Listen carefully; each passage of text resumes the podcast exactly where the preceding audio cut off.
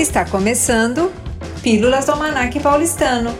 Episódios curtos, mas com grandes histórias da cidade de São Paulo. Apresentação: Guilherme Bramos. Cuscuz, pastel de feira, pernil e pão com mortadela são apenas algumas das figuras carimbadas dentro da tradicional culinária paulistana. Mas se quer saber, o mais paulistano dos pratos é ele, o virado a paulista, que desde 2018 é considerado um patrimônio cultural e imaterial de todo o estado. Os primeiros registros desse prato são do século XVII.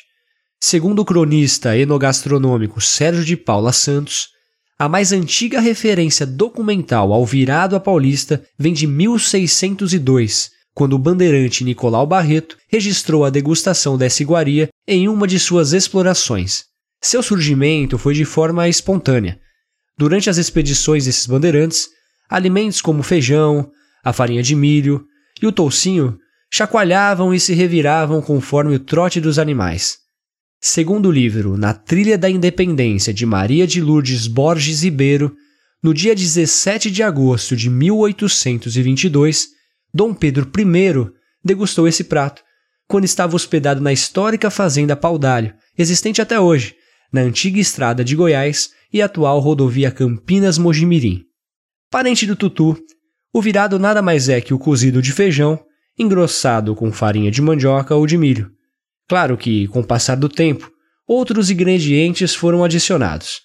Atualmente, o prato é acompanhado de bisteca de porco, torresmo, banana frita, ovo frito e couve. Para dar energia e sustentação logo no início da semana, o saboroso virado é servido tradicionalmente todas as segundas-feiras, geralmente como prato feito nos mais diversos bares e restaurantes de nossa região. Agora, Pode confessar, bateu uma fome, né?